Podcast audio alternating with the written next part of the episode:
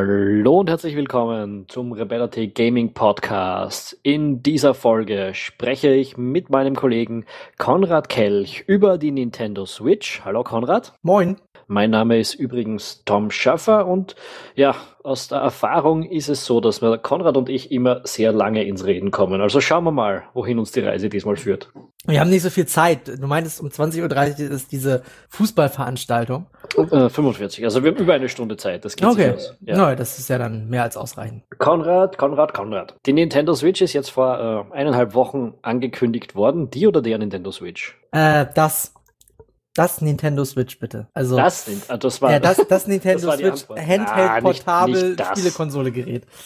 Nein, äh, ähm, für mich ist es die Nintendo Switch. Okay. Ja, also, ich, ich würde auch sagen, die Switch. Ich habe auch die Wii gesagt und die Wii U und so, ja. Ja. ja. Also ich, ich finde, ähm, das ist ja das geringste Problem, was Nintendo hat. Also, dass die Leute nicht wissen, wie sie das Ding nennen sollen. Ne?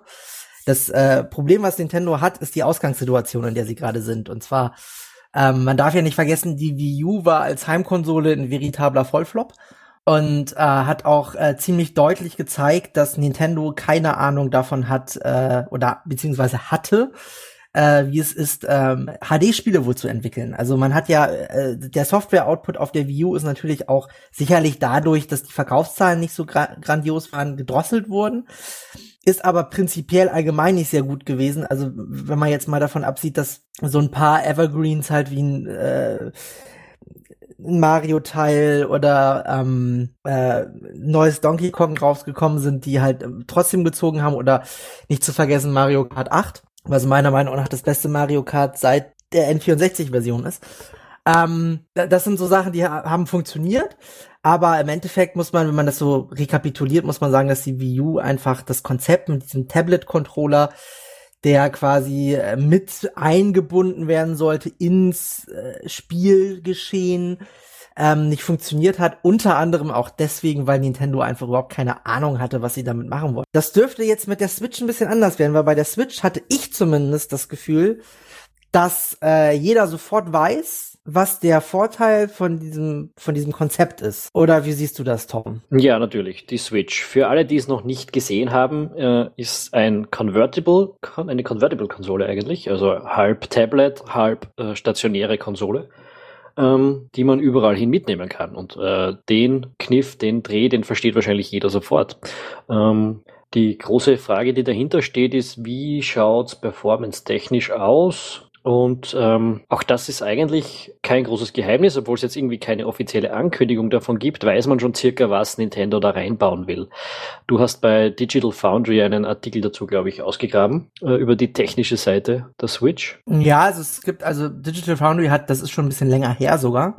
Ich glaube, der Artikel ist von, äh, von Juli 2016, also es ist äh, deutlich vor der Ankündigung. Und ähm, haben sie aus, äh, aus entwicklernahen Quellen Informationen bekommen, dass Nintendo Switch von einem Mobilprozessor beziehungsweise einem System on a Chip gepowert wird.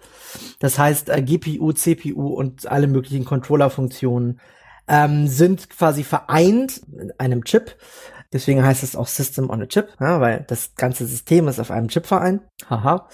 Ja, sie haben wohl irgendwie, ähm, ihm wurde wohl geflüstert von Entwicklern, dass, dass der Tegra X1 von Nvidia sein soll. Das ist jetzt zur Erklärung circa das Ding, das auch im Nvidia Shield drin steckt, oder? Mm, also eine etwas neuere Version davon. Ja, also, also sie sagen, dass wohl eine, eine, eine überarbeitete oder eine stärkere Version in der NX, äh, in der Switch drin sein soll. Ähm, was ich äh, nicht so richtig verstanden habe, ist, welche Version jetzt genau da drin ist. Und das wussten sie ja auch nicht. Also sie sagten irgendwie in den, in den, in den Dev-Kits ist wohl eine übertaktete Version vom Tegra X1 drinne. Und äh, ja, also es, es ist ja wohl, wohl so, dass Nvidia auch plant, ein X2 rauszubringen oder es ist einer angekündigt. Ähm, nur ähm, ist der wohl irgendwie für den High-End-Markt äh, bestimmt und gar nicht für den Endverbrauchermarkt. Also ist auch wirklich für, für Automobilbau und so weiter bestimmt. Ähm, deswegen ist es fraglich, ob der da drin vorkommt. Wenn es der X1 werden soll, dann äh, ist das äh, ja eine, eine, eine CPU, eine GPU, ähm, die ist vorgestellt worden am 5.1.2015. Also das Ding ist schon alt. Ja? Es hat schon ein paar Jährchen auf dem Buckel.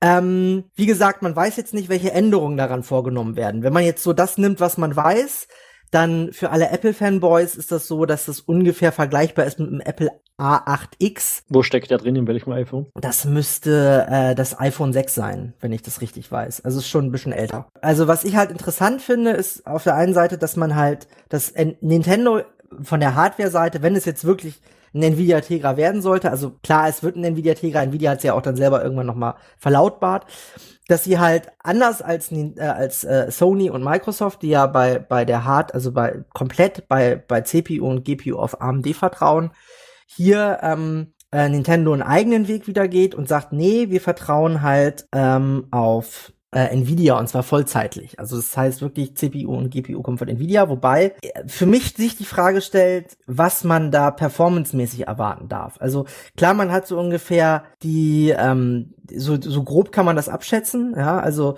äh, Digital Foundry sagt selbst, dass, ähm, dass äh, der, ähm, der Tegra X1 in der Lage ist, die Doom 3 BFG Edition ähm, mit äh, in 1080p mit 60 Bildern darzustellen. Flüssig, ohne Ruckeln, ohne Probleme. Bei der PS3 und bei der Xbox 360 die Doom 3 BFG Edition äh, nur in 27p 60 und nicht in 1080p 60, wie auf dem, wie auf dem Tegra X1, wobei man hier vom Shield Tablet ausgeht. Äh, und das zum Beispiel Trine 2 was äh, auch auf der Xbox 360 und auf der PS3 äh, in 27p, aber da, da sogar nur in 30 Bildern läuft, auf dem Tegra in 1080p in 30 Bildern läuft.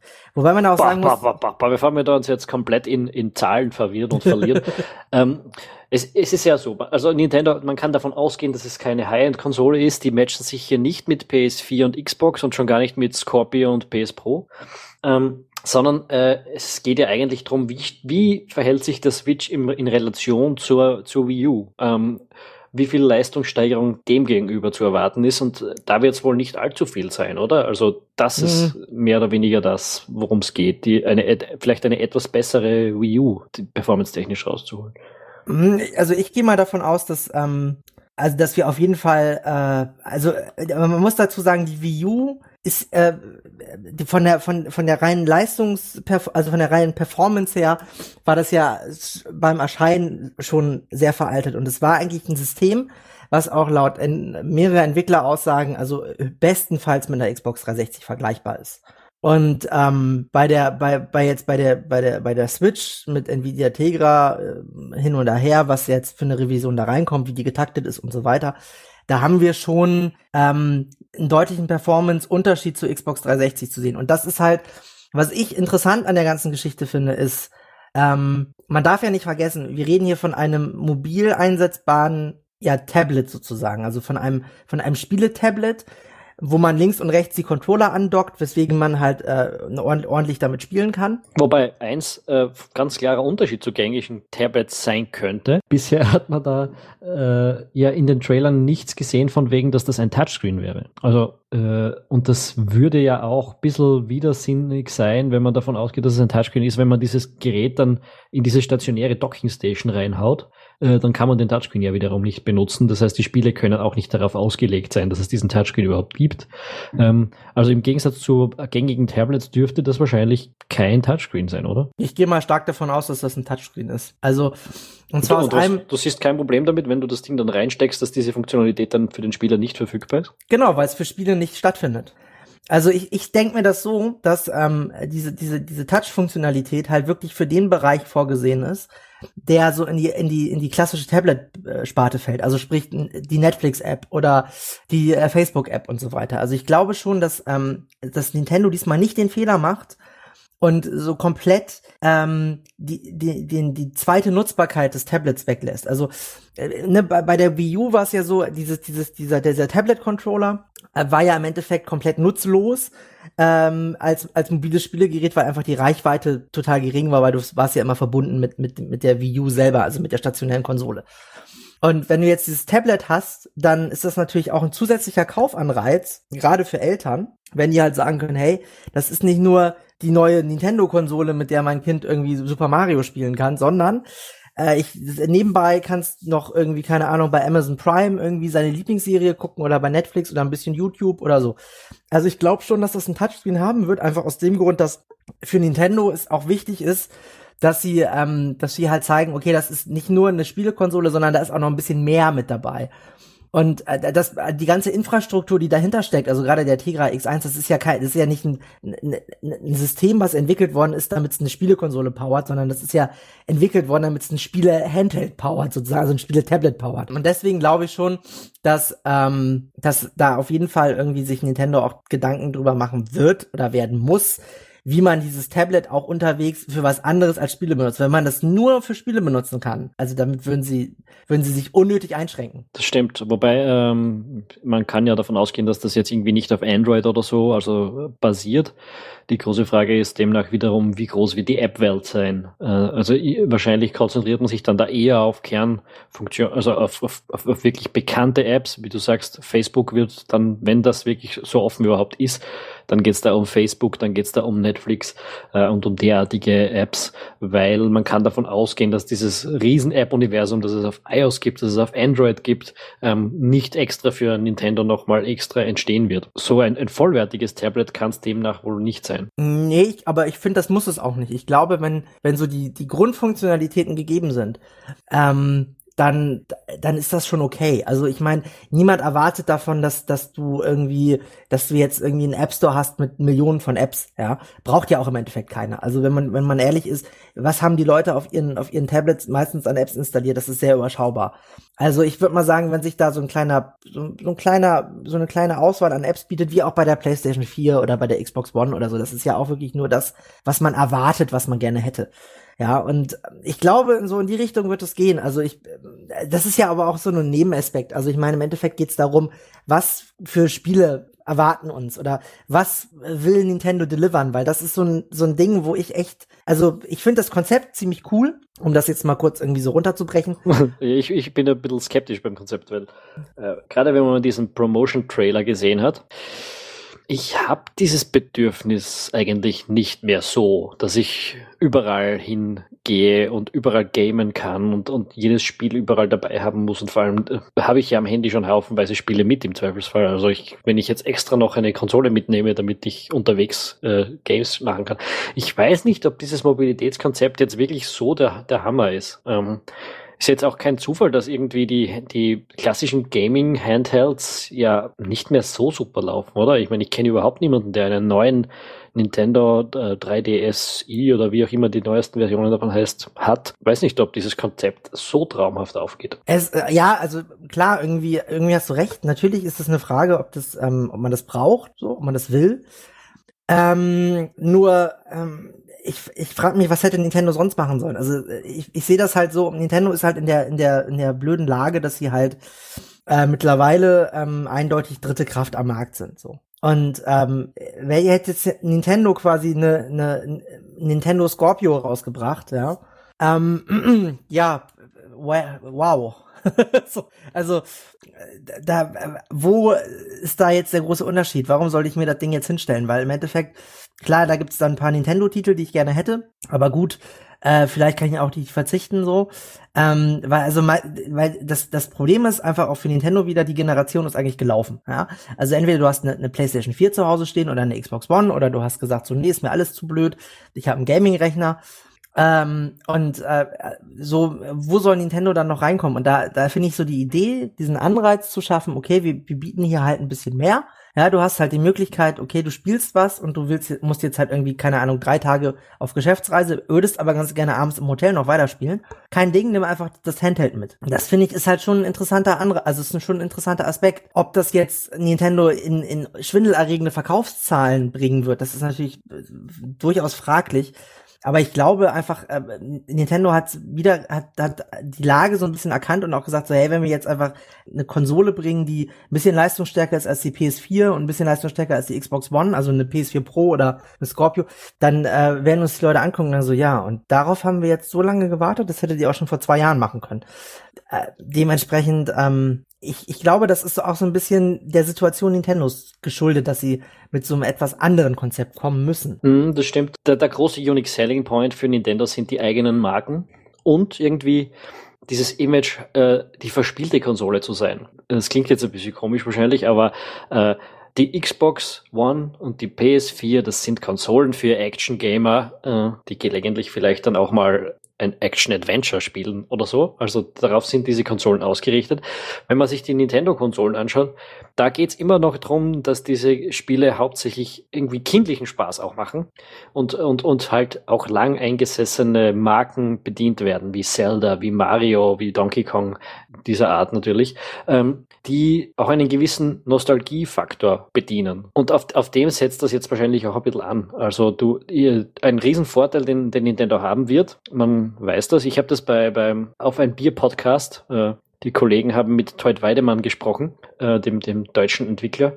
Äh, und der hat gemeint, er erwartet, dass diese Konsole, also die NX, für wahrscheinlich für unter 200 Euro, vielleicht für 150 Euro auf den Markt kommen wird was möglich ist, dadurch, dass diese Hardware, die man ja im Prinzip kennt, einfach schon marktreif und günstig ist. Das heißt, Nintendo, die fahren ja anders als Microsoft und Sony, die, die, die Politik, dass keine Konsole, die sie verkaufen, ein Verlustgeschäft für sie ist.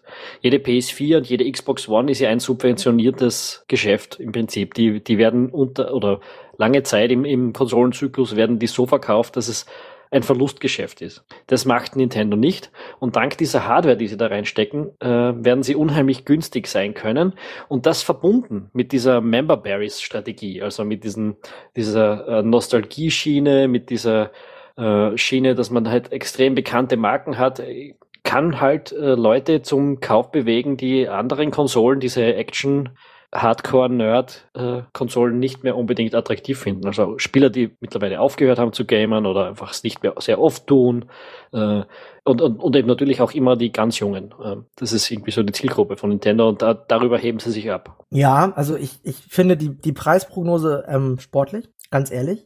Ähm, ich glaube nicht, na, die ist nicht so sportlich, doch. weil na, der, der NX kann jetzt nicht rauskommen für 300 Euro. Doch, das klar. Ist, na, kann er nicht. Doch. Der ist, nein, der ist, äh, der ist von der Leistung her dermaßen unterlegen. Du musst bedenken, die, die PS4 steht momentan bei 250, 260 Euro. Für das kriegst du eine PS4 mit 500 Gigabyte.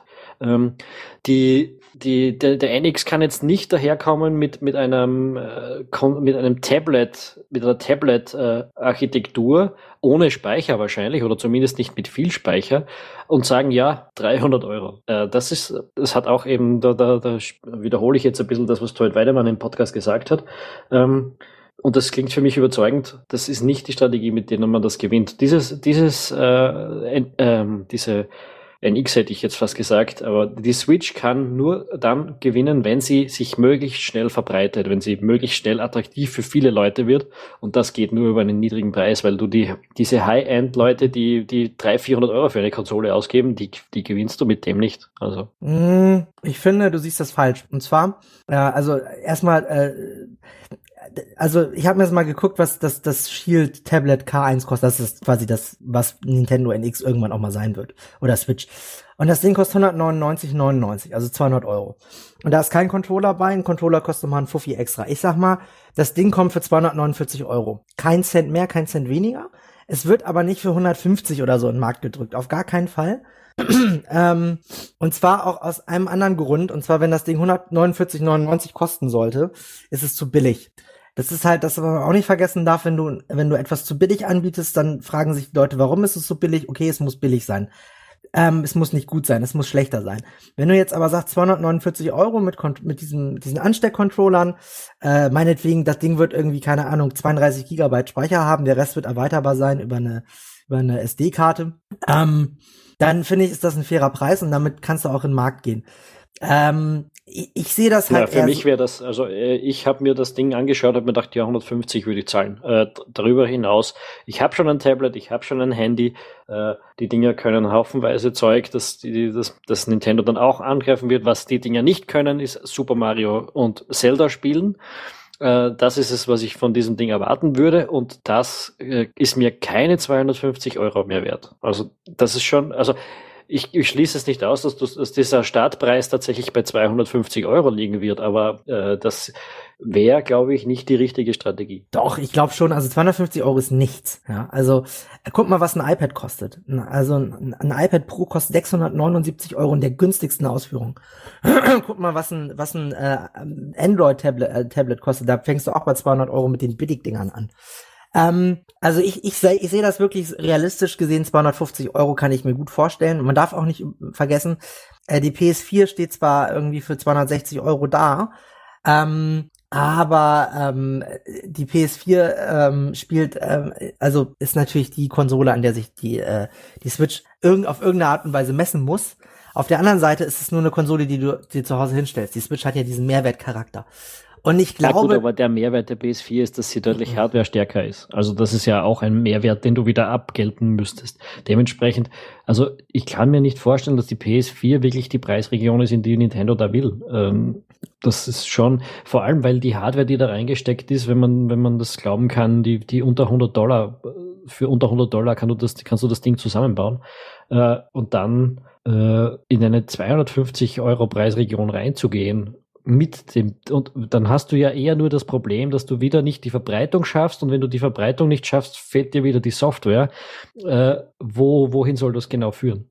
Ich finde, du, du, du, also ich, ich verstehe nicht, was du, also ich, 250 Euro sind meiner Meinung nach wirklich wenig Geld. Also es ist. Na, es ist nicht wenig Geld. Doch, das, das ist, ist wenig Geld. Geld. Du musst, du da, du geht, wenn die, wenn die Switch auf den Markt kommt, tritt die an gegen die PS4 in der Slim-Version für 299,99 in UVP. Wir reden immer über UVP erstmal. Ähm, was, was du dir bei Amazon für 260 kaufen kannst, steht auf einem ganz anderen Blatt geschrieben. Die stritt an gegen eine PS4 Pro für 399 Euro. was die Xbox-Geschichte äh, bis dahin ist, ist ja eher in Deutschland eher uninteressant, weil die Xbox eigentlich kaum noch zählt.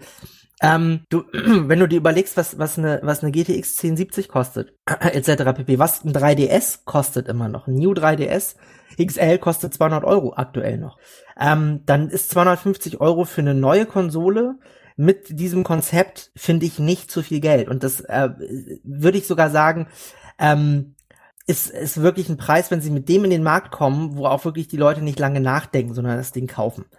Also, du musst ja das Umfeld dir immer angucken, in welchem Umfeld verkaufen die. Und da finde ich, ist das, ist das echt fair. Also, weil du hast halt, du hast ein Konzept, was relativ eingängig ist, du hast die Nintendo-Marken und ähm, ich meine, guck dir an, wie viele, wie viele Mütter ihren, ihren, ihren Kindern ein 3DS gekauft haben, der zum Launch 250 Euro gekostet hatte und der Grafik auf N64-Niveau 2008 angeboten hat.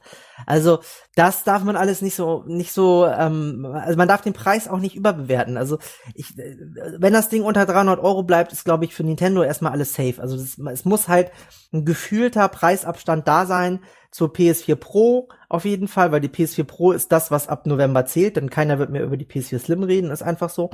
Ähm, und in dem Moment, glaube ich, denke ich, dass 250, also 249 Euro wird ein guter Preis sein. Und ich lege meine Hand dafür ins Feuer. 250 Euro ist der Preis und da kommt noch ein netter kleiner Bundle-Titel mit bei, so eine Art, weiß ich nicht, so wie Sports-like, ja. Ein bisschen was Kleines zum Anteasern und das Ding wird sich verkaufen. Also, es wäre natürlich schön, wenn es zum Weihnachtsgeschäft kommen würde, wobei wir da wieder an diesem Punkt sind, wo ich sage, das ist das, was mich am meisten beunruhigt. It has no games yet. Also es, bis auf Zelda hat es wirklich keinen Titel, wo ich sage, bam, den will ich weil es auch noch nichts Näheres an Informationen gibt. Klar, bis äh, März ist noch ein bisschen Zeit und äh, man baut den Hype am besten vorher, äh, kurz vorher auf und zieht den nicht in die Länge, so dass er wieder abschwellen kann. Deshalb verstehe ich übrigens auch nicht, warum sie jetzt mit der Ankündigung daherkommen und dann zweieinhalb Monate warten, bis jetzt die nächsten Informationen preisgegeben werden. Äh, das ist irgendwie für mich eine etwas seltsame Strategie. Ja, das, also ich verstehe es auch nicht. Also es ist nicht konsumentenfreundlich, so auf keinen Fall. Aber ich glaube, es ist auch so ein bisschen so nach dem Motto so, ey, wir werfen euch die ersten Brocken hin, gucken, wie es läuft. Und dann entscheiden wir, okay, ähm, ich glaube, es ist so ein bisschen wie beim, wie beim 3DS damals. Was der 3DS wurde angekündigt, haben die keinen Preis genannt. Dann war die, war die äh, Resonanz war, war, war überaus positiv. Dann haben sie selber gesagt, dass sie den Preis nochmal um 50 Euro angehoben haben, weil ja die Resonanz so gut war. Und ich glaube, das machen sie jetzt wieder. Sie teasern mal kurz an, gucken, wie es läuft. Wenn es gut läuft, dann wird die Konsole vielleicht nicht 200 Euro kosten, sondern 249. Ne? Man weiß es ja. Ich lege meine Hand dafür ins Feuer. 249 ist der, ist der Streetpreis. Auf auf jeden Fall, das Ding geht für 249 Wie, wie oft ist deine Hand eigentlich schon abgebrannt? Heute? Keine Ahnung, es ist mir egal, aber äh, bevor ich, bevor ich Teut Weidemann recht gebe, ich meine, er war Vorstandsvorsitzender von Joe Wood. Muss man noch mehr dazu sagen? Ja, das sagt jetzt irgendwie nicht so viel drüber aus, aber nicht trotzdem weiß, wovon er spricht. Also hat normalerweise, bei, hat normalerweise mit seinen Prognosen schon immer ganz gut gelegen, wenn er ja, über den Markt gesprochen hat. Aber er war von 2005 bis 2007 Vorstandsmitglied von CDV Software. Kennt noch jemand CDV Software? Äh, Blitzkrieg. Ja. Ja, das habe ich Lula 3D. ja, keinen Plan, ja, sozusagen. Aber wenn er über die, äh, wenn ich in den letzten Jahren ihn über reden hören habe, über die Spielebranche, über die finanziellen Sachen, Seiten der Spielebranche vor allem, dann hat er damit meistens recht gehabt. Und äh, es klingt auch sehr plausibel. Natürlich kann es sein, dass es wieder alles teurer ist, aber wenn du sagst 250 Euro, ganz sicher, dann äh, bin halt ich raus. Und wenn ich raus bin, weiß ich nicht, wer rein ist. Äh, weil ich bin ein 31-jähriger Gamer, der nicht mehr die Lust auf diese ganzen ähm, Call of Duties und so weiter hat, aber der immer gerne Zelda und Mario und so weiter gespielt hat. Und für 250 Euro ein neues zusätzliches, ein neuer zusätzlicher Bildschirm, den ich dann manchmal in meine Tasche stecken kann, nee, na, mache ich nicht. Ähm, und, und wenn man dann davon ausgeht, wenn, dass, man, dass man weiß, dass diese Hardware eben so saugünstig ist und dass Nintendo auch mit 150 Euro noch einen guten Gewinn machen würde, und wenn man weiß, dass ich dann wahrscheinlich noch einen Pro-Controller brauchen werde, der sicher wieder 30, 50 Euro kosten wird, oder und vielleicht noch einen zweiten davon, damit man es gemeinsam, gemeinsam mit einem ordentlichen Gamepad spielen kann, dann, dann wird es teuer. Sorry, musst du bei jeder Konsole. Du musst bei jeder Konsole einen zweiten Controller dazu kaufen. Das ist ein Argument, das zählt für mich nicht. Ich meine, ja, sicher zählt das, weil das Nein, dir, überhaupt das musst du in die Kostenkalkulation rein. Mir ist ja Ach, wurscht. Das über, das hey, wenn die anderen keiner. Konsolen 15.000 Euro kosten würden, ist mir das auch scheißegal, dann habe ich die halt alle nicht, aber dann habe ich deswegen trotzdem noch keine andere, die äh, insgesamt 500 Euro kostet. Hase, also, Hase, wir reden über ein Entertainment-Produkt, da macht niemand eine Kostenkalkulation. Niemand. Jeder macht bei allem, was er kauft, eine Kostenkalkulation. Nein, das ist Schwachsinn. Na, natürlich, da, du nein. kannst es entweder leisten oder nicht und wenn du es dir, nein, nein, wenn es dir gerade so leisten kannst, musst du rechnen, wie, wie, wie ob's, ob's, ob sich's ausgeht, ja. Ja, aber aber äh, Entschuldigung, arme Schlucker interessiert Nintendo nicht. Das ist halt, das ist Leute, die die 1049 Euro für ein Smartphone ausgeben. Das sind Idioten. Ja, aber das ja. aus deiner aus, aus deiner Perspektive. Das ist aber nicht die Nintendo Zielgruppe. Also du, wenn du wenn du davon ausgehst, dass du zehnjährigen, zehnjährige und und und Nostalgiker mit dieser Konsole äh, ansprechen willst, dann sind das nicht die Leute, die sich Apple Handys kaufen. Und Doch. Die, die, das nein. sind genau die, das sind die Leute, die bei eBay für für einen äh, Super Pro Protector äh, 200 Euro hinlegen für den Super Nintendo. Das ist halt, man darf nicht vergessen, wir reden hier von einem, von einem, von einem Produkt, was eh ein reines Luxusgut ist. Und niemand braucht es. Also kein Mensch, auch niemand braucht ja, ein iPhone. Das geht bei, bei Jugendlichen, also iPhone ist wieder was ganz anderes. Aber, aber äh, ein, ein, eine Gaming-Konsole, eine Nintendo-Konsole, äh, das ist etwas, das ist für Kinder und Jugendliche äh, kein Luxusprodukt, sondern das ist etwas, das das hat man und dann ist man cool oder das hat man nicht, dann ist man es nicht. so in der Richtung. Äh, und die, die, die Kalkulation, dass jemand äh, sich einredet, ein Apple iPhone ist so viel besser und deshalb gibt er dafür 900 Euro mehr aus als für ein genauso gut funktionierendes Android-Telefon, die funktioniert für, für äh, äh, Nintendo nicht. Ja, aber dafür ist der Preis ja auch nicht da. Wenn jetzt Nintendo sagen würde, das Ding kostet 500 Euro, würde ich auch sagen, ihr habt doch Lack gesoffen heimlich. Aber wenn sie wirklich, also wenn sie, ich meine, wenn die Hardware kostet 100 Euro, ja, mal als Beispiel, für die, für Nintendo kostet es 100 Euro die Hardware herzustellen, dann muss das Ding 200 plus kosten. Weil der Handel will was dran verdienen, der Zwischenverkäufer will was dran verdienen und so weiter. Und wenn, wenn Nintendo da irgendwie ansatzweise eine Nullnummer draus machen will. Und ähm, ich meine, wir haben ja gesehen äh, bei der beim PlayStation 4 Launch, dass äh, du über Preiskonsolen verkaufst, unter anderem. Natürlich darf man das Microsoft-Debakel nicht außen vor lassen. Aber ja, man weiß ja noch, PlayStation 4 angekündigt, kostet 399 Flocken, Bums. Und äh, das von einer Firma, die auch echt sich nicht zu dreist war, eine Generation vorher zu sagen, hey, das Ding kostet 600 Euro plus, ja. Mhm dementsprechend haben, haben, natürlich hast du recht, ja, also eine Konsole verkauft sich auch über den Preis. Aber wir reden hier eh von einem sehr günstigen Preis. Und du darfst auch nicht vergessen, zum Beispiel Nintendo hat mit dem GameCube schon sehr früh angefangen, den Preis zu drücken und da sehr aggressiv in den Markt zu gehen. Und das hat Nintendo nichts gebracht. Und dementsprechend, also man darf, man darf den Preis auch nicht überschätzen, ja. Wenn das, wenn das Ding zu billig angeboten wird, dann wird es auch gleichzeitig als Billigprodukt anerkannt. So ist das halt. Ich sag 249 Euro ist echt ein fairer Preis. Also ich würde das Ding jeweils jederzeit für 249 Euro kaufen. Ich habe die Wii U damals für 399 gekauft, ja. Und äh, reden wir nicht drüber. Ähm, dementsprechend bin ich vielleicht auch nicht der ähm, kritischste Konsument auf der Welt, aber aber also ich, ich sag mal so, die Wii U hat mich gelehrt, dass äh, ich für eine Nintendo-Konsole bei Launch nie wieder mehr als 300 Euro ausgeben würde. So, Ähm, außer es sind schon vorher geile Spiele angekündigt. Weswegen wir eigentlich jetzt zu dem Hinkefuß der ganzen Veranstaltung kommen, weil wir wissen nichts über Software-Line-Up. Und wir wissen wirklich gar nichts, denn selbst das von Nintendo im Trailer gezeigte Skyrim ist nicht offiziell bestätigt. Im Gegenteil, es ist sogar offiziell so halb dementiert worden, so auf die Art. In, wirklich, in Wirklichkeit arbeitet man nicht dran, aber wir haben halt mal kooperiert mit Nintendo oder so. Irgendwie so eine Presseaussendung hat es da gegeben. Ja, also ich, ich, das ist halt, das ist ein Punkt, wo ich wirklich sage, wo ich, wo ich eigentlich gesagt habe, so, ist nie euer Ernst, oder? Und äh, das nächste ist ja, ich, ich habe, ähm, als die, als die Switch vorgestellt war, war ich gerade im Urlaub und hatte langsamstes Internet aller Zeiten und ähm, habe das dann über äh, auf einer Spielewebseite, die ähm, die ich gerne ansurfe, wenn ich langsames Internet habe, weil die einfach sehr überschaubar ist und wenig Quellcode geladen werden muss auf gut Deutsch. Ähm, Kenner werden sie wissen, äh, es ist die Spielefront und äh, da gibt es gab es drei Sachen, die ich anklicken konnte und zwar einmal der Reveal Trailer, den ich gleich außen vor gelassen habe, weil das hätte nie geladen. Dann halt äh, die Produktfotos und dann als nächstes der Publisher Support. Also die haben wirklich äh, eine, eine Grafik angefertigt, wer uns denn alles unterstützt. Und da sind ja eigentlich alle drauf, die man braucht. Ja, auch alle Engine-Hersteller und so weiter, also Unreal, Unity und so weiter äh, sind da drauf. Mhm. Was ich mich halt frage, wenn man das so ankündigt, ja, dass man also sagt, okay, wir haben den breiten Publisher Support Warum sagt man nicht, okay, wir haben auf jeden Fall ein FIFA dabei, es wird ein Call of Duty geben. Also auch für die Leute, die eventuell sich die Switch nur als einzige Konsole kaufen wollen.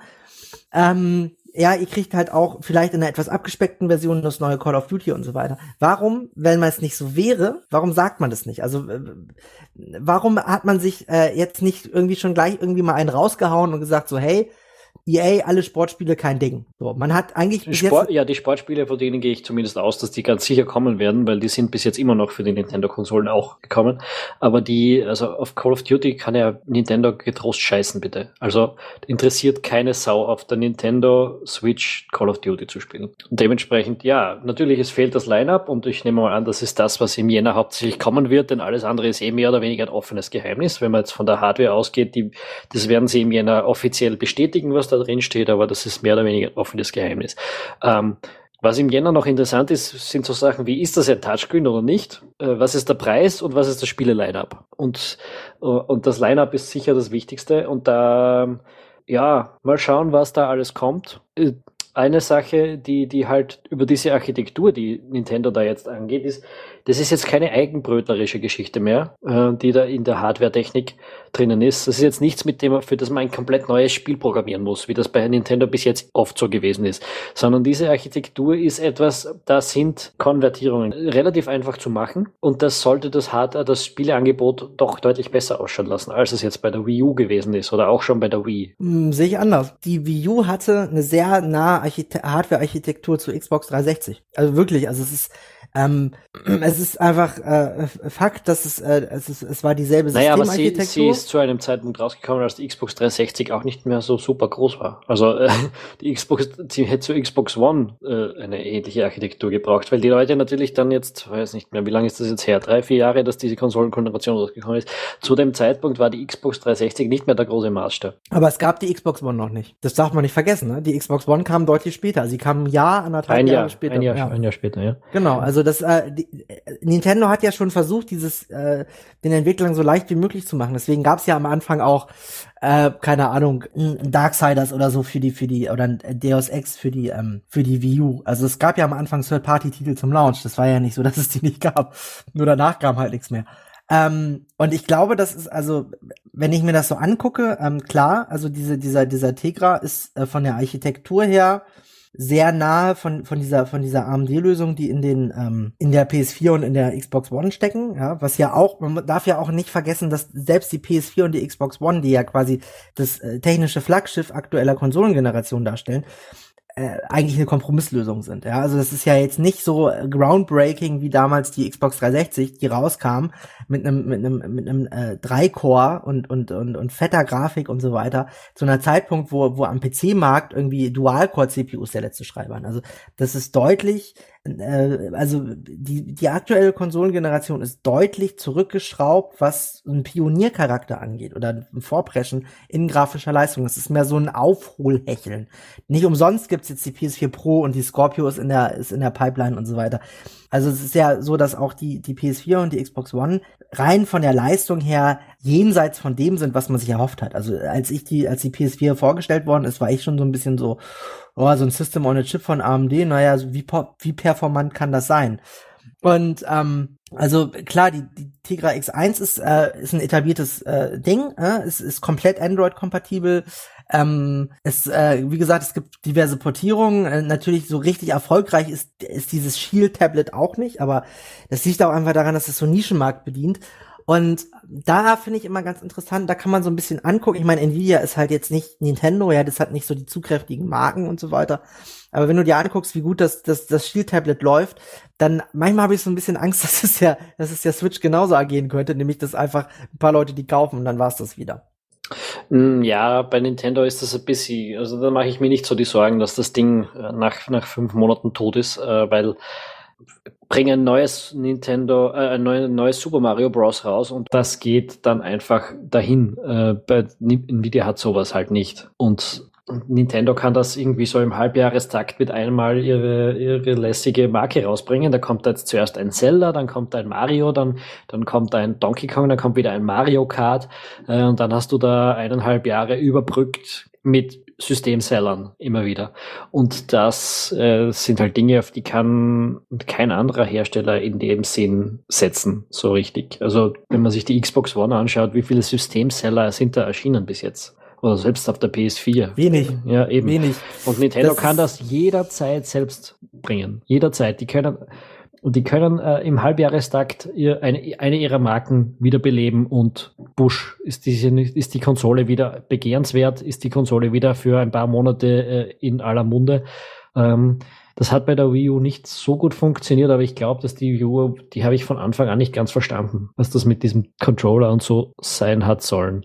Bei der, bei der, bei dem Switch ist das jetzt natürlich schon um einiges leichter zu, zu verstehen. Total, aber ich frage mich halt, du, du sagtest es ja, ne, Nintendo muss dann nur mit einer Marke um die Ecke kommen und dann ist das Ding wieder begehrenswert ja, das ist natürlich ein, ein Punkt, den diesen Vorteil hat Nintendo immer noch. Und wenn ich mir angucke, wie viele Exklusivspiele für die Wii U erschienen sind und wie viele für die PS4 im selben Zeitraum, dann gewinnt die Wii U deutlich. Ähm, aber ich frage mich halt, und das äh, ist halt, äh, das ist halt was, was man jetzt bei der Wii U ganz gut gesehen hat, dass es auch, auch nicht funktionieren kann. Und ähm, ich meine, die Wii U hat super Spiele. Ne? Ich, ich, also wirklich Mario Kart 8, ich schwärme da immer noch von. Aber es ist halt, ähm, ich muss auch ganz ehrlich sagen, es sind irgendwie auch teilweise Spiele aus einem anderen Jahrhundert. Ne? Also ähm, wenn du die jetzt in Uncharted 4 oder oder ich spiele gerade, habe gerade aktuell durchgespielt äh, ähm, Rise of Tomb Raider, das gibt's ja jetzt auch einmal für PS4 und so, ist ja auch egal. Und das habe ich gerade durchgespielt und das ist äh, äh, hat mir wahnsinnig viel Spaß gemacht. Das ist ein wahnsinnig äh, schön designtes, gut durchdachtes ähm, äh, äh, ja Action-Adventure-Game mit so einem Explorationscharakter, halt wie ein Tomb Raider halt mal war, so. Natürlich auch mit nervigen Action-Einlagen, aber die sind relativ überschaubar zum Glück. Und es ist auch ein bisschen von Uncharted inspiriert und so weiter. Aber wenn ich mir das so angucke und ich vergleiche das jetzt irgendwie mit, mit, mit einem äh, Titel auf der, auf, auf, auf der Wii U, ähm, sowas kann Nintendo einfach nicht. Ja, sowas programmieren die nicht. Ähm, und das ist halt auch eine Sache, wo ich denke so, ähm, das ist natürlich klar, das muss Nintendo auch nicht, weil Nintendo halt ein Mario hat oder ein Zelda und so weiter. Aber äh, wenn du die, die Konsole kaufst, dann willst du trotzdem auch mal sowas spielen. Und äh, wenn Nintendo sowas dann nicht anbieten kann, dann ist es natürlich schon wieder ein Minuspunkt und das wiegt dann auch so ein bisschen das exklusive Nintendo-Line-Up auf. Und ich muss auch ganz ehrlich sagen, die letzten beiden Zelda-Teile habe ich wirklich gedacht, stellenweise so alter, das ist aber auch audiovisuell, also von der Präsentation her, locker äh, irgendwie 2001 stehen geblieben. Ja, keine Sprachausgabe, ähm, äh, keine Zwischensequenzen und also diese dieser diese ne, das das was Spiele heute auch so ein bisschen mit auszeichnet, dieser Cinematic Appeal, der das, fehlt das halt ist genau Nintendo genau das, was, was jedem immer am Arsch geht, wenn es um Games geht. Also diese 17-minütigen Cutscenes und die Action, äh, wie heißen sie, die, die äh, Quicktime Quicktime Events, ja, die Hölle der Spieldesigner. Äh, oder die, das, wofür Spieledesigner in die Hölle gehören, sagen wir es mal so. Mm. Also das hat Nintendo halt nie, weil diese Games einfach immer im Kern Spaß machen. Äh, und ja, okay, natürlich haben sie dann äh, diese, diese High-End, äh, diese Call of Duties und diese Tomb Raiders und so weiter nicht, nicht immer auf ihrer Plattform. Aber ich glaube nicht, dass die Leute, wenn sie eine Nintendo-Konsole erwarten, mittlerweile das erwarten. Also drum, ich glaube ja, dass die ja, Switch, aber, die Switch ist keine Konsole, die du dir exklusiv kaufst, sondern du hast irgendwas anderes, auf dem du auch gamest. Sei das jetzt ein, gut, ein relativ guter PC, ein relativ gutes Notebook, sei das ein, ein, ein, ein eine andere Konsole, äh, auf denen kannst du dann dein scheiß Call of Duty spielen, äh, aber, aber nicht auf der, auf dem Switch. Das, dafür kaufst du dir das Ding einfach nicht. Und wie du vorher gesagt hast, das ist ja auch nicht der Markt, am, auf, an dem äh, Nintendo in irgendeiner Form was gewinnen kann, weil dann müssten sie eben eine PS4 Pro mit der Hardware übertreffen, um für Call of Duty die interessante Plattform zu sein. Oder auch eben für Rise of the Tomb Raider, damit Haar die, die Haare von Lara besonders schön gerendert werden können. Ähm, die, die, diese, diese, dieses Segment, wenn sie können, nehmen sie das mit. Dann gibt's halt eine etwas abgespeckte Version von diesen Spielen, die auf den Nintendo-Plattformen erscheinen. Aber, aber primär deshalb gibt's diese Konsolen nicht. Mir, mir ging es jetzt auch gar nicht so sehr darum, dass, ähm, dass Nintendo da äh, ein Call of Duty braucht auf ihrer Plattform und so weiter. Das, das sehe ich genauso da. Die brauchen das nicht. Aber ich, ich, mir geht's mehr um Nintendo-Spiele allgemein. Ja? Mir geht's halt darum, ähm, äh, natürlich, ich, wenn ich mir überlege, wie viel Spaß ich mit Super Mario Galaxy hatte, ja, das ist äh, ne, ohne Cutscenes und so weiter, ist natürlich klar.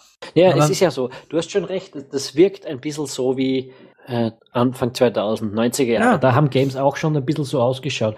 Aber das ist halt, das ist nur bei den Trailern so. Du schaust dir den Trailer an und denkst dir, und was ist jetzt daran neu und was hat daran Spaß? Und in dem Moment, wo du irgendwo bei einem Freund mal einen Controller in die Hand gedrückt kriegst und das Ding spielst oder auch beim, beim Mediamarkt und Saturn im, in der, in der Spielecke, wo du das mal angreifst und spielst, verstehst du sofort, warum das wieder lässig ist. Weil diese Spiele an sich halt einfach äh, perfekt gemacht sind. Und das hat das ist bei Tomb Raider nicht so. Tomb Raider musst du dich reinarbeiten mittlerweile, damit das Spaß macht.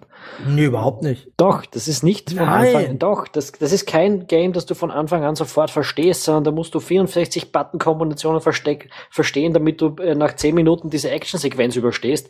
Äh, das ist äh, nicht, nicht so intuitiv und das ist nicht das kann mit der Nintendo-Philosophie von Game Design so nicht mithalten, glaube ich. Also, sorry, aber nein. Also, ähm, nein.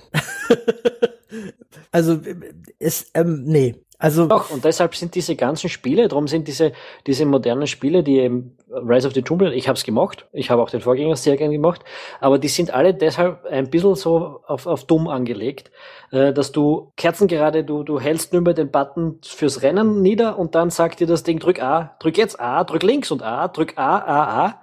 Äh, dass halt dann auch nur mehr äh, die, die Komplexität, die die Spiele von dir erwarten, im Denken, können sie nicht mehr in die Controller zurück übergeben. Deshalb dampfen sie das komplett down.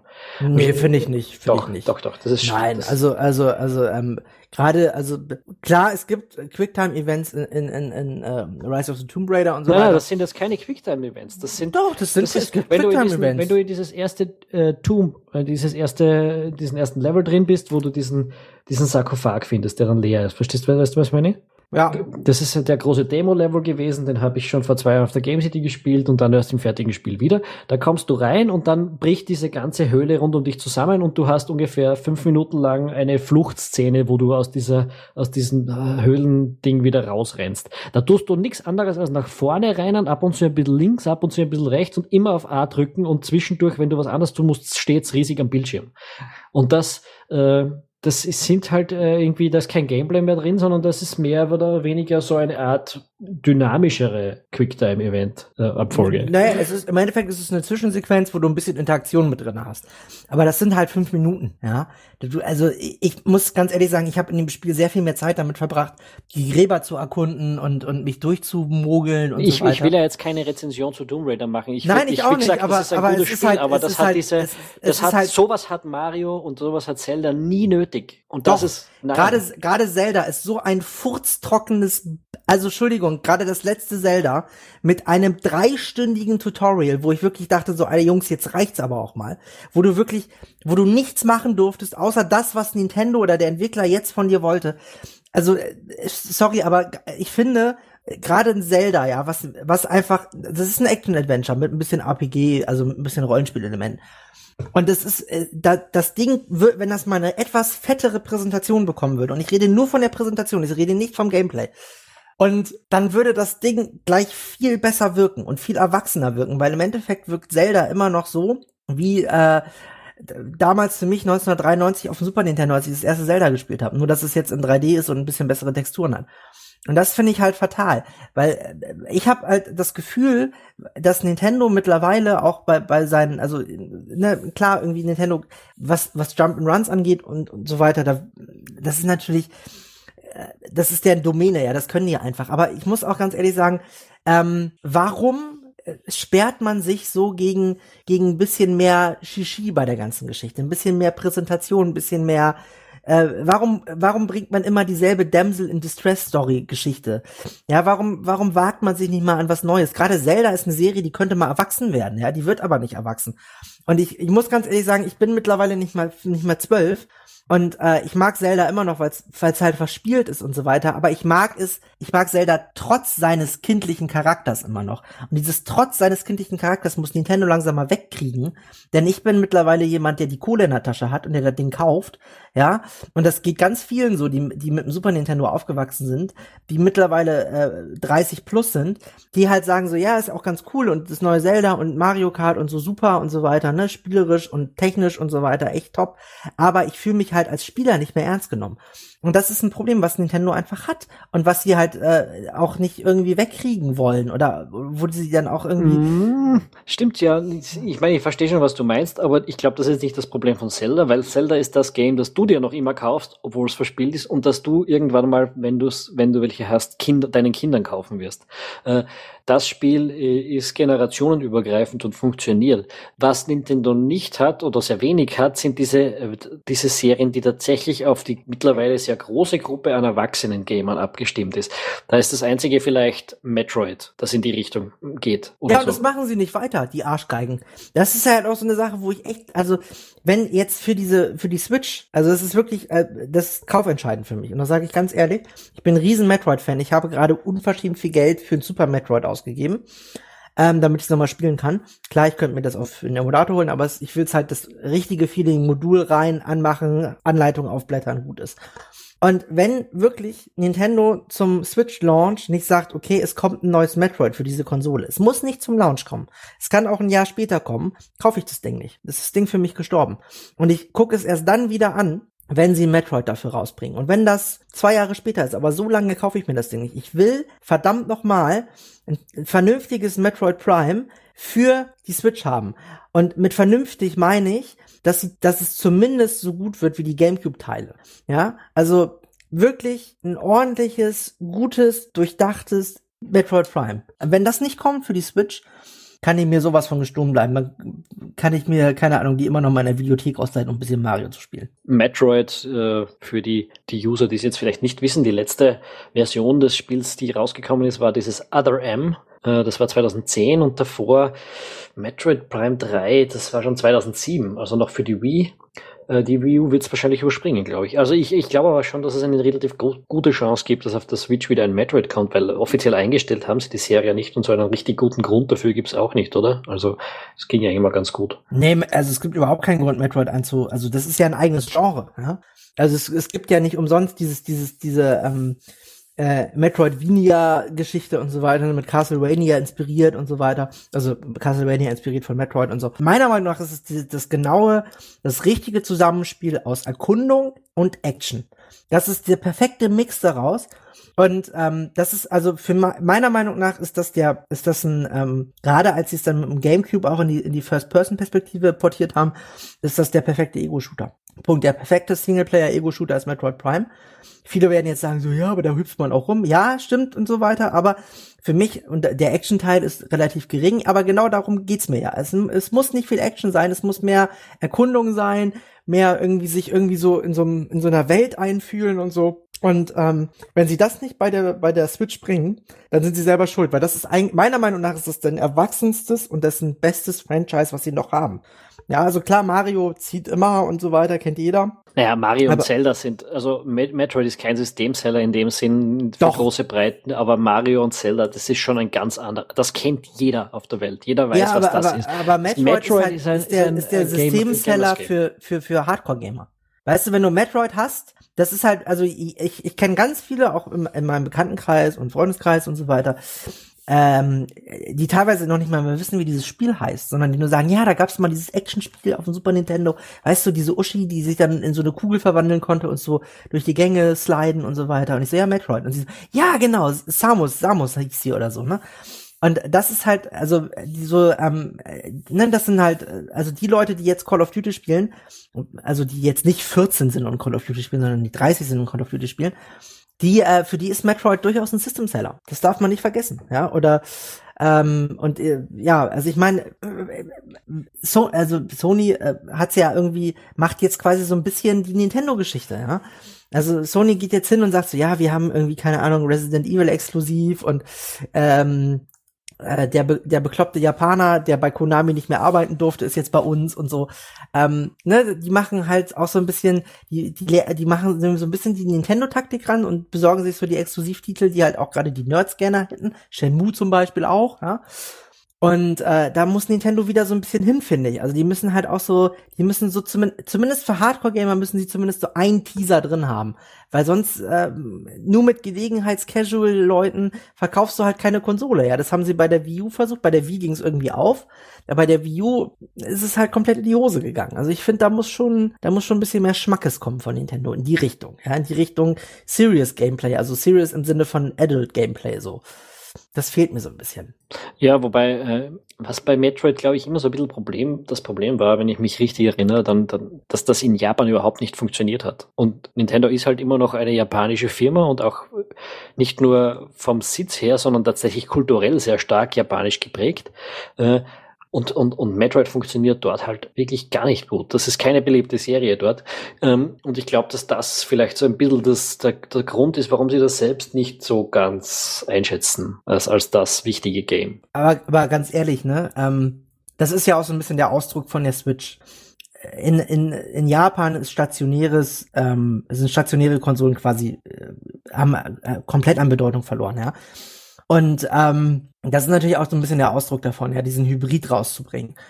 Aber man darf auch nicht vergessen, Japan ist jetzt auch nicht, ist, also du verkaufst einen gewissen Anteil an Konsolen in Japan, ja, aber du verkaufst einen viel größeren Anteil an Konsolen in Europa und in Amerika und im Rest der Welt, die du noch belieferst, schlicht und ergreifend aus einem simplen Grund, weil da leben einfach mehr Leute.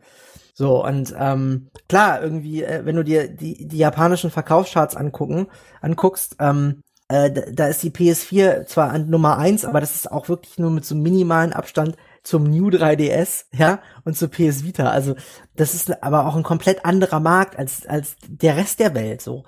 Und ähm, ne, genauso wie du Microsoft vorwerfen kannst, dass, dass ihr Kinect-System in diesen riesengroßen Wohnzimmern äh, in einem Land, in dem Platz kein Problem ist, nämlich in, in Amerika, durchaus funktionieren kann, aber in Europa und spätestens in Japan keine Sau mehr interessiert, ne, so kannst du halt eben Nintendo vorwerfen, dass sie irgendwie, äh, wenn sie jetzt rein davon ausgehen, dass Handhelds die Zukunft sind, sich halt eben auch komplett festfahren.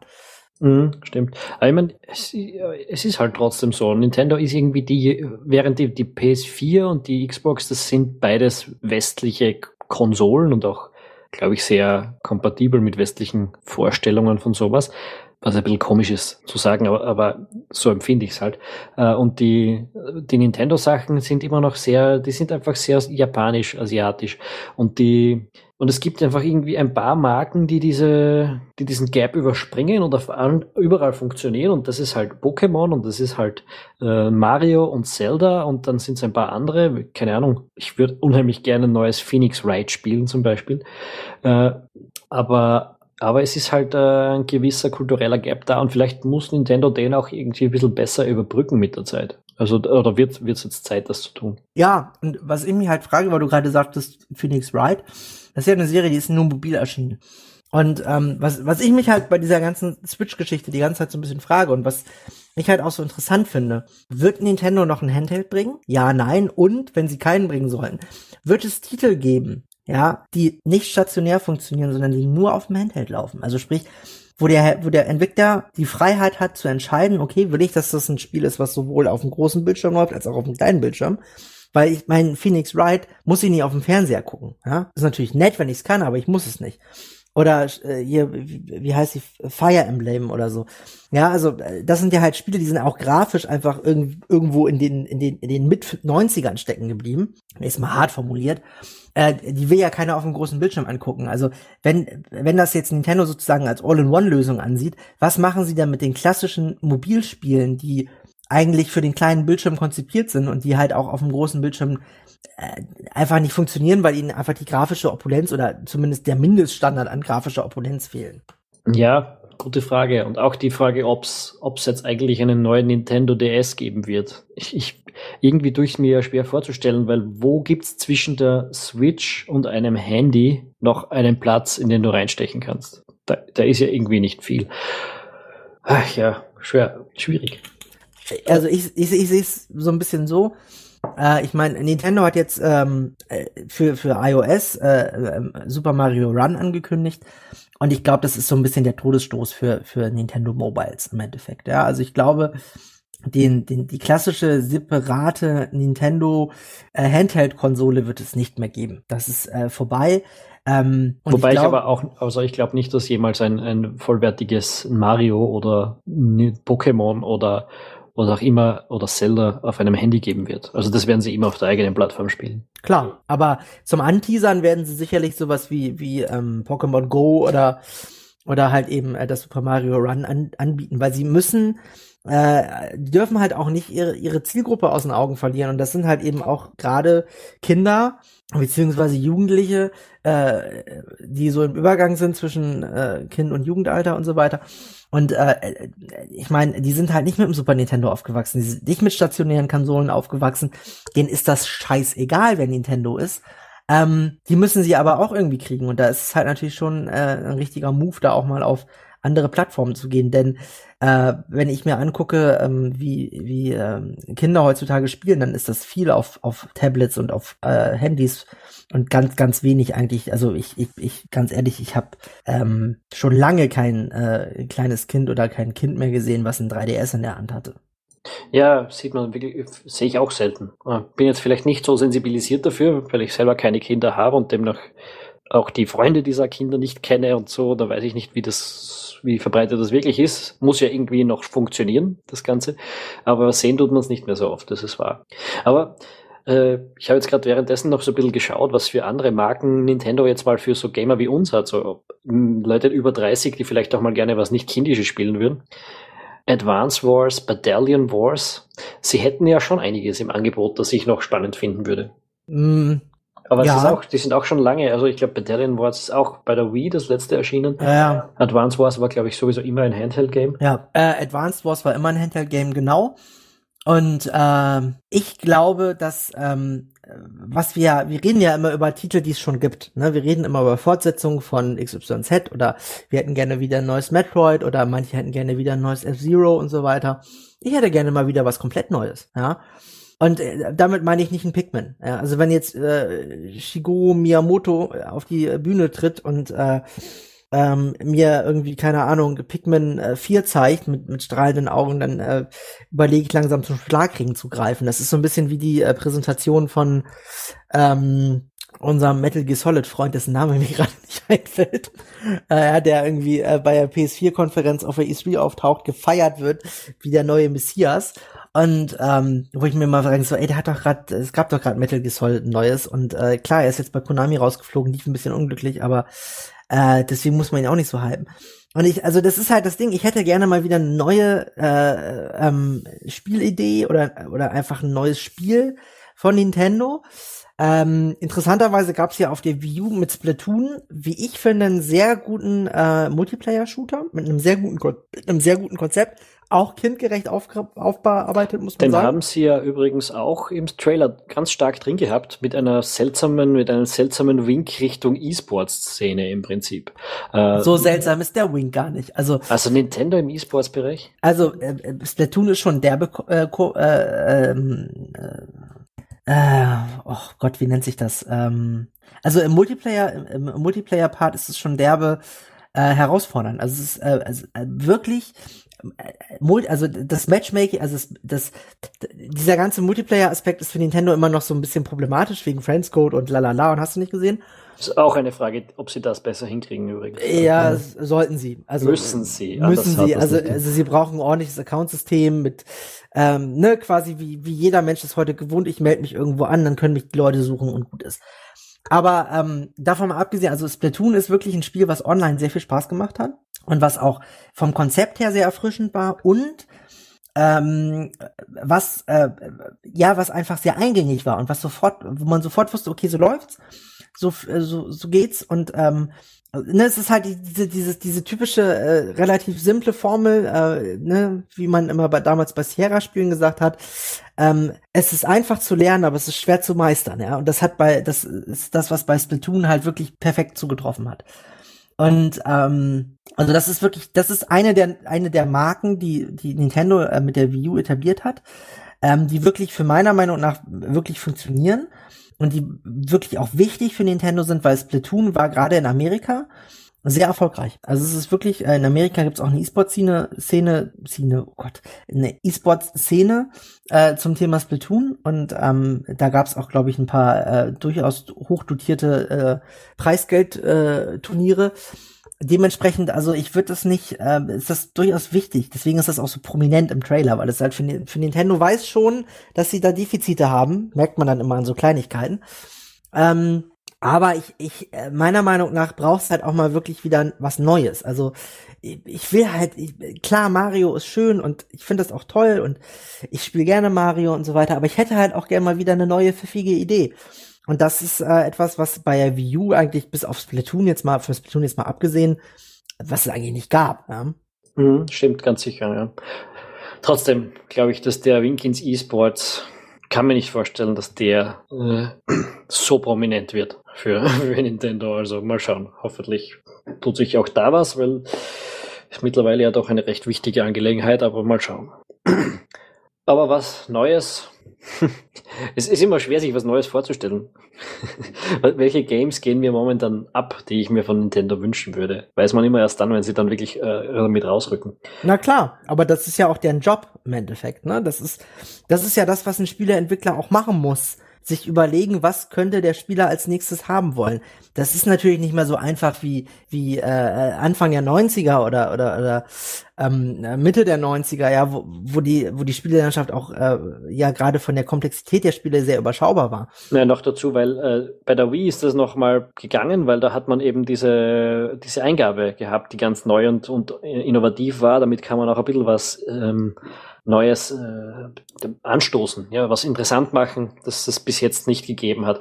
Jetzt aber die, die, die Switch ist von den Eingabegeräten her sehr klassisch. Äh, abgesehen von einem möglichen Touchscreen ist da nichts drin und das nicht schon auch vor 25 Jahren gegeben hat.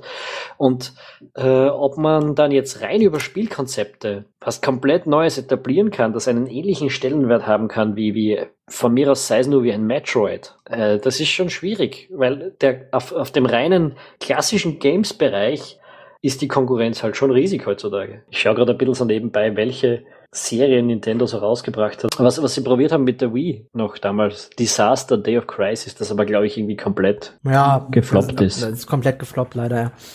Oder Captain Toad Treasure Tracker war auf der Wii U, glaube ich, auch noch ein ziemlich Ja, aber das Game. ist, das ist ein Minispiel im Endeffekt, ja. ne? Also, das ist jetzt auch nichts, wo man sagt, wow.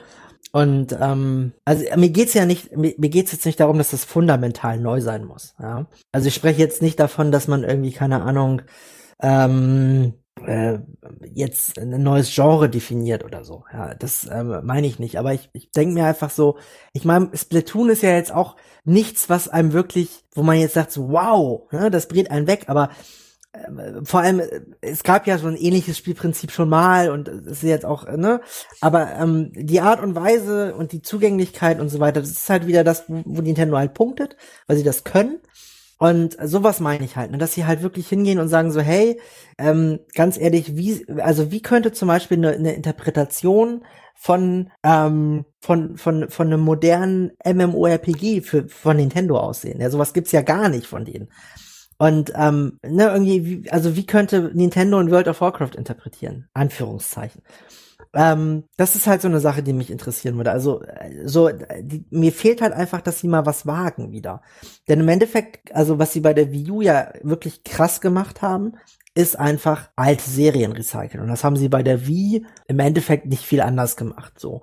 Und auf dem GameCube haben sie sich hingesetzt und haben ja teilweise auch wirklich ähm, ja, also ich meine, alleine, dass sie Resident Evil 4 exklusiv hatten, ist jetzt kein Nintendo, ist jetzt keine Nintendo-Entwicklung, aber im Endeffekt ist es halt, es zeigt halt schon, dass sie einfach seit dem GameCube so im, im, im, im, im, im, im, im, im typischen Spielesegment, also im typischen Hardcore AAA Spielesegment kaum was gewagt haben, ja. Und ich glaube, das fehlt mir so ein bisschen. Mir fehlt so ein bisschen, äh, dass dieser Wagemut, dass man irgendwie mal was ausprobiert, abseits davon, dass man anderes Hardware ähm, das Hardware-Konzept äh, reinbringt. So, also das fehlt mir so ein bisschen und das finde ich halt auch schade. Und klar, irgendwie Miyamoto ist halt auch schon ein bisschen älter und so weiter, aber da muss man dann auch mal irgendwie vielleicht hingehen und mal für Nachwuchs sorgen. Ja, also man kann sich ja nicht nur sein ganzes Leben lang auf Miyamoto äh, verlassen, weil irgendwann stirbt der gute Herr auch mal. Ne? Das ist ja halt auch jetzt. Nicht. Ja, es passiert jetzt auch nicht so, muss man dazu sagen. Also die, man, man äh, im Rückblick wirkt das jetzt vielleicht ein bisschen äh, eintöniger, als das alles ist, wenn man sich anschaut, was Nintendo im Laufe der Jahre rausgebracht hat. Da hat schon vieles gut funktioniert. Das halt, das war keine neue Serie, sondern da hat man dann halt ein Paper Mario gemacht oder einen äh, Yoshi's Woolly World oder so irgendwas. Aber das waren alles super Spiele und die haben nicht mehr auf Miyamoto aufgebaut. Und äh, also da gibt schon auch intern, wenn man jetzt äh, Nintendo mal rein aus Software-Developer-Sicht beurteilt, schon viele Talente, die, die, die geile Spiele machen können. Was halt fehlt und oder was gefühlsmäßig fehlt, weil wenn man jetzt sagt, Splatoon ist eineinhalb Jahre alt, äh, dann, dann kann man jetzt nicht sagen, sie bringen überhaupt nichts Neues mehr raus, aber das ist eben, sind eben komplett neue Spieleserien, die einen ähnlichen Stellenwert haben wie die ganzen anderen Klassiker, die man schon seit 15, 20 Jahren oder noch länger kennt. Äh, und das ist halt auch aber viel schwieriger zu entwickeln heutzutage, weil die Konkurrenz so riesengroß ist. Und das intern neben dem Verkauf einer Konsole noch so viele Games rauszubringen, wie es Nintendo schon tut, und dann noch zu verlangen, dass das auch jedes Mal Klassiker, Instant-Klassiker sein sollen in irgendeiner Form und nicht wie Pikmin halt etwas, das lustig ist, aber kein, kein äh, Gassenhauer, sagen wir jetzt mal. Äh, ist halt, ist halt wirklich viel verlangt. das, das stimmt natürlich. Also klar, also man, wenn man jetzt anguckt, was Sony, äh, Sonys Inhouse-Developer auf die Beine stellen und so weiter, oder guck dir mal an, was, was äh, Microsoft mit der Halo-Serie gerade macht. Das ist natürlich alles ein Trauerspiel, aber äh, im Endeffekt ist es halt so, dass ähm, äh, anders als bei den äh, bei Sony und bei Microsoft, die sich halt wirklich darauf verlassen können, dass äh, da auch von anderen Her Entwicklern noch Nachschub kommt. Äh, Nintendo kann sich da nicht so drauf verlassen. Und dann ist natürlich der Druck auch höher, ne, dass man halt irgendwie sagt so, ey, da muss jetzt was kommen. Ist, das ist im Endeffekt ist es natürlich unverhältnismäßig. Aber ich habe halt irgendwie, wenn du das Gefühl hast, du kaufst eine Konsole nur wegen einem Hersteller, der darauf veröffentlicht, und das ist bei Nintendo halt inzwischen der Fall, da muss da Nintendo halt einfach auch liefern. Und ähm, dann so Sachen, also was mich bei der Wii U wirklich aufgeregt hat, ist dann halt einfach, dass sie dann sagen so, ja, wir haben das überschätzt. Also in HD haben wir ja noch nie entwickelt. Ja, Entschuldigung, Kinder, das ist doch nicht mein Problem, dass ihr dann noch nie entwickelt habt. Ne, also dann. Äh, das ist wahr, ja, und HD ist zudem ist jetzt auch keine Wahnsinnsherausforderung. Also dass, dass sich Auflösungen erhöhen, das ist jetzt auch irgendwie eine Konstante der, der Spielegeschichte. Ja. Habt ihr geglaubt, dass es immer so weitergeht? Das ist dann die Frage, die ich mir dann immer stelle, wenn solche Sachen kommen. Und ähm, ja, also wie gesagt, ich bin ich bin äh, derbe gespannt, was gerade softwaremäßig für die Switch kommt, so. Und ich hoffe, da kommt was. Ich, das Konzept an sich finde ich klar, ob man das braucht oder nicht. Es ist ja jetzt niemand, den das stören könnte, ja. Ähm, finde ich interessant. Die Anwendungsmöglichkeiten können wir uns alle vorstellen. Die sind gegeben. Irgendwie ist es relativ praxisnah erfahrbar. Dementsprechend ähm, finde ich es gut. Also ich, ich, ich freue mich drauf, was kommt. Und wie gesagt, wenn kein Metroid kommt, dann bin ich eh raus. So, das ist mein Fazit zu der ganzen Geschichte. Und du bist immer so widersprüchlich. Auf der anderen Seite, auf der einen Seite immer so, ja, na, das kann ruhig 300, 250 Euro kosten, alles klar. Und dann hinten nach, ja, aber wenn nicht genau das Spiel kommt, das ich mir hoffe, dann bin ich raus, Leute. Das ist halt.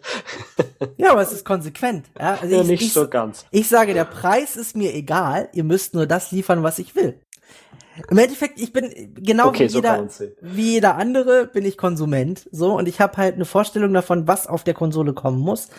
Und wenn es nicht angekündigt wird oder nicht angeteasert wird oder noch nicht mal irgendwie, also ich meine, Metroid ist eine wichtige Serie für Nintendo und dann bitte, bitte, bitte bringt es endlich mal wieder.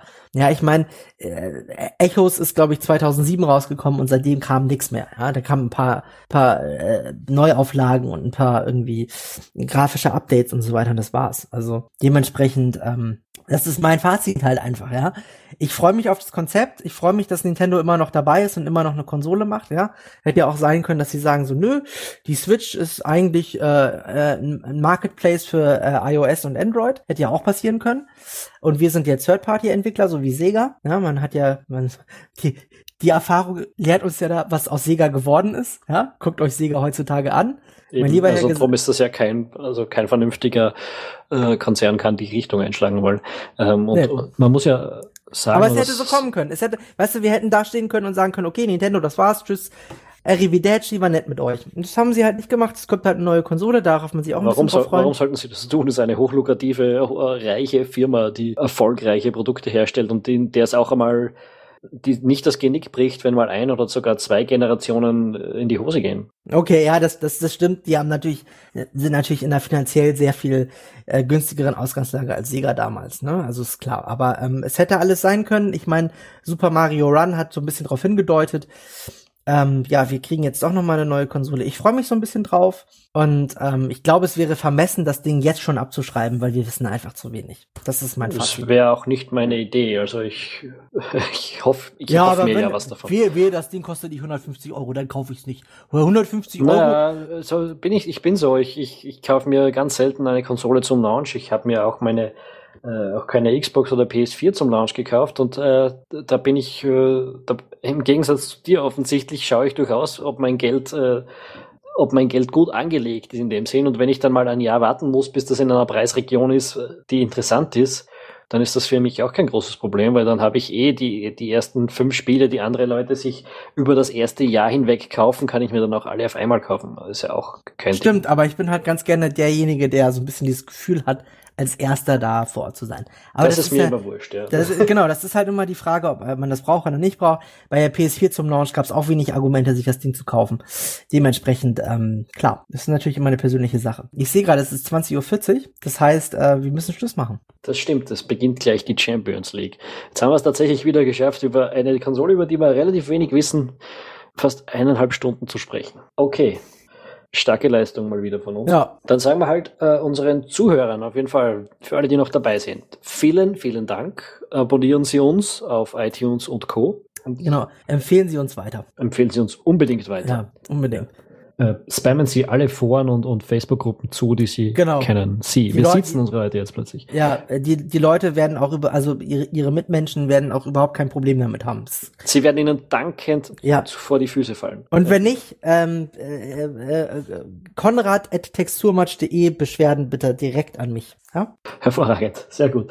Gut, äh, dann sage ich mal bis zum nächsten Mal. Wir haben jetzt schon einige Zeit keinen Podcast gehabt. Ich hoffe, das wird sich diesmal nicht wiederholen, dieser lange Abstand.